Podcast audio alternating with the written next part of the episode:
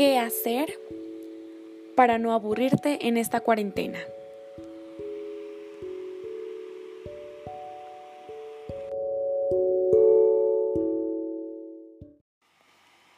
En esta cuarentena es muy fácil que te aburras por el tiempo que debes de pasar encerrado y te pases viendo televisión o hacer tarea o labores en el hogar.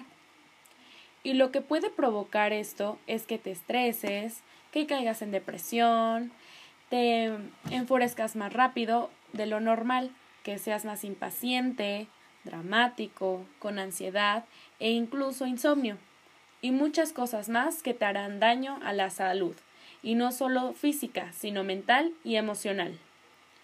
Muy cierto, compañero, ya que está comprobado científicamente.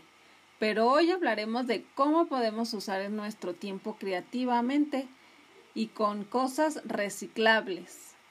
Y así no solo ayudas a las personas a no salir, sino también puedes hacer cosas para ayudar al mundo a usar las tres R's.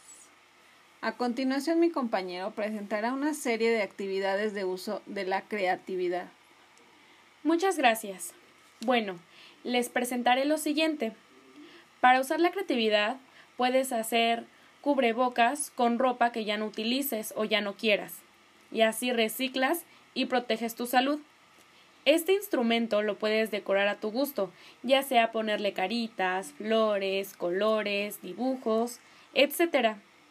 No solo te diviertes en esto, sino que también convives con tu familia, creando con ellos mismos. Otro sería hacer una funda para tu celular con plástico o popotes que no utilices o que ya no tengan una función. Esto se hace fundiéndolos con fuego, de este modo se derretirá, pero quedará todo lo que fundiste apachurrado o aplastado, y así se creará. Luego enmarcarás la figura de tu celular, y así tu funda la pegarás con silicón, y te quedará fantástica, porque si algún plástico o popote tenía color, le darás más personalidad, aunque también le puedes poner un poco de creatividad a tu gusto. Y con esto terminamos de dar ejemplos de cómo usar la creatividad y tu tiempo. Muchas gracias compañeros y bueno, con esto terminamos el programa por hoy.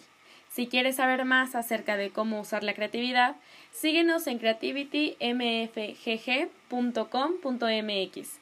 Que tengan una linda tarde, recuerden no salir y guardar la sana distancia por tu salud y la de todos. Hasta luego.